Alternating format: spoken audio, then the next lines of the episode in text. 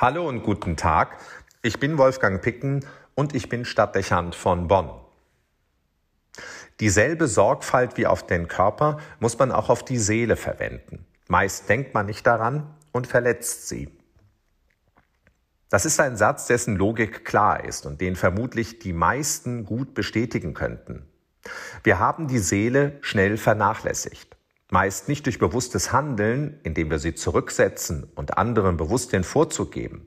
Es ist vielmehr die Logik des Alltags und nicht zuletzt die Macht, mit der sich körperliche Bedürfnisse und leidenschaftlich verfolgte Ziele zu Wort melden und ihr Recht einfordern, hinter denen unsere Seele still und unbeachtet in den Hintergrund tritt. Der Hunger des Magens beispielsweise ist viel unmittelbarer wahrzunehmen als das Verlangen der Seele. Und wenn es um Karriere, Ehrgeiz und Pflichtgefühl geht, sind wir schnell mit Leidenschaft und vollem Einsatz dabei. Und die Seele muss eben irgendwie mitlaufen und funktionieren.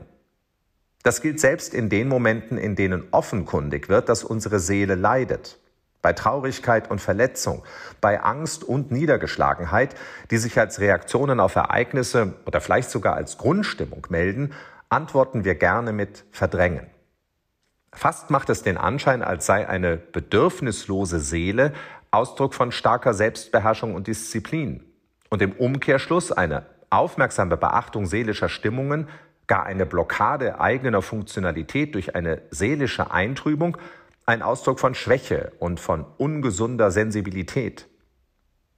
Sich wegen körperlicher Symptome angeschlagen oder krank zu melden, finden wir irgendwie normal. Wenn man sich wegen zu viel Bewegung und Training, wegen Muskelkaters kaum bewegen kann, dann lächeln wir und sagen, es war wohl zu viel Bewegung. Wenn wir hingegen seelische Belastungsstörungen oder gar Krankheitssymptome zeigen, reden wir lieber hinter vorgehaltener Hand davon und schweigen wir sie tot. Die Statistiken weisen aus, dass das gefährlich ist. Eine alte Erkenntnis sagt uns, wir Menschen bestehen aus Körper und Seele. Nur das gute Gleichgewicht von beiden und die hinreichende Beachtung von Seele und Körper ermöglichen Gesundheit und inneres Gleichgewicht. Es kann also nicht wundern, dass zunehmend mehr Menschen psychisch erkranken und psychosomatisch bedingte Krankheitsbilder zeigen. Auch die Zahl derer, die sich gestresst und trotz aller gesunden Ernährung und vieler Fitnessübungen für den Körper nicht wohlfühlen, ist extrem hoch. Wohin dieser Prozess der Vernachlässigung der Seele führt, zeigt besonders deutlich die erschreckend hohe Anzahl von Kindern, die unter seelischem Druck leiden. Seit Jahren nehmen die psychischen Erkrankungen von Kindern und Jugendlichen zu. Ein hoher Prozentsatz nimmt Psychopharmaka und zeigt körperliche Auffälligkeiten in der Entwicklung. Die Signale, dass wir etwas falsch machen, weil wir das Verhältnis zur Seele verlieren und verlernen, wie wir sie ernähren und stärken können, sind überdeutlich. Sicher gibt es Bewegungen, die sich der seelischen Seite des Lebens neu zuwenden. Aber Ruhezeiten und Meditationen allein dürften nicht ausreichen. So sitzt man schnell wie ein Hungriger vor dem Kühlschrank, schaut auf die Lebensmittel und geht wieder, ohne gegessen zu haben. Stille und Konzentration sind wichtig, aber sie ersetzen nicht, um dieses Bild auf die Seele zu übertragen, den Konsum der Seele. Wie der Körper, weil er materiell ist, materielles zu sich nehmen muss, so muss die Seele, weil sie immateriell ist, immaterielles zu sich nehmen. Also in die Verbindung mit Gott treten und Wege finden, wie sie sich aus dieser Begegnung das Immaterielle zuführt und neue Kraft schöpft. Schnell sind wir damit bei der Kommunion, dem Aufnehmen von göttlicher Gegenwart und Präsenz in sich selbst, wie es in jeder heiligen Messe möglich wird seelischer Konsum, wenn wir so wollen, um mit der Seele leben und beseelt handeln zu können. Diese Erkenntnis spricht nicht gegen eine gute Ernährung und auch nicht gegen das Bemühen um körperliche Fitness. Dass das für viele Menschen eine zunehmende Bedeutung hat, ist gut und richtig, auch wenn es vielleicht an manchen Stellen übertrieben wird.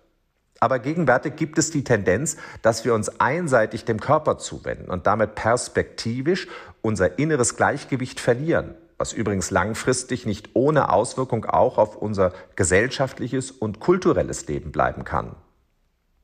Die alte Frage, wie hältst du es mit der Religion, ist nicht zuerst eine Frage nach der intellektuellen Abgrenzung von oder der Identifikation mit einer konkreten Religion, Es ist vielmehr die existenzielle Frage nach dem Befund der Seele und danach, wie du sie als Mensch ernährst. Ich gehe nicht in den Gottesdienst oder gar zur Kommunion, weil mir die Musik oder die Predigt oder der Priester gefällt. Ich bin nicht katholisch zuerst, weil es mir leicht fällt, alles zu glauben oder gar gut zu finden, was diese Kirche gerade konkret ausmacht.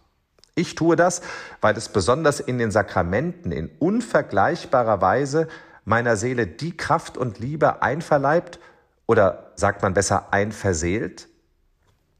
Ich mache das, weil ich es für richtig halte, dass ich die Worte der heiligen Therese von Lisieux beachte, deren Fest wir heute feiern und die wir zu Anfangs gehört haben. Dieselbe Sorgfalt wie auf den Körper muss man auch auf die Seele verwenden. Meist denkt man nicht daran und verletzt sie. Wolfgang Picken für den Podcast Spitzen aus Kirche und Politik.